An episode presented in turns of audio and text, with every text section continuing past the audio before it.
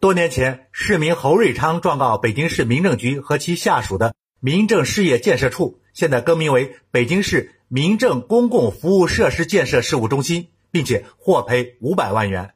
因为被告拒不履行判决，北京市二中院划扣民政事业建设处账户内的五百零八万余元资金，这是连本带息的。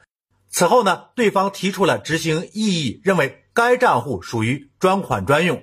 法院不能划扣执行。近日，北京市高院作出终审裁定，人民法院有权根据不同情形划扣未履行生效法律文书的财产，驳回被告的执行异议。昨天，侯卫昌表示，已于八月二号收到了该执行款。山峰说：“老赖当不成了吧？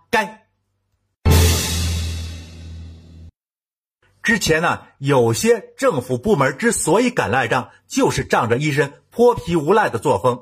你就算告赢了我，反正我没钱，就是不还你。你说我账上还有钱，我一个专款只能专用，就堂而皇之的堵上了所有人的嘴，照样不还你钱。虽然呢，这是极个别的现象，但是对政府的形象影响是极为恶劣的。北京二中院这件事办得漂亮，你少来这一套。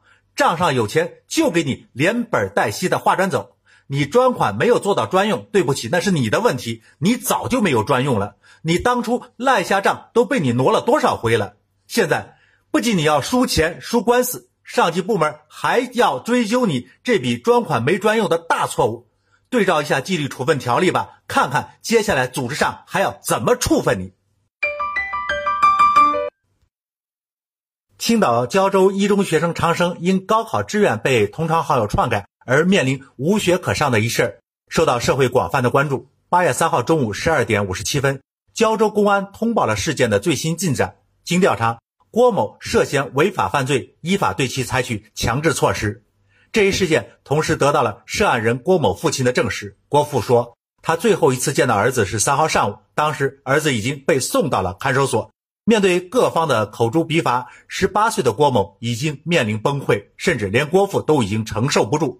据郭父介绍，他已经四天没有睡觉，这四天内瘦了十多斤，身体几乎要垮掉。儿子现在后悔不已，想自杀的心都有了。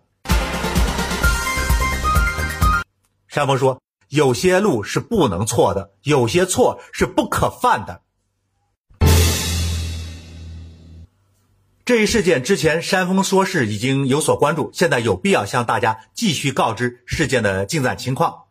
面对媒体，面对公众，郭家说现在有了崩溃的感觉，因为这家的孩子的人生已经是留下了难以抹灭的污点，未来的前途顿时是愁云惨淡。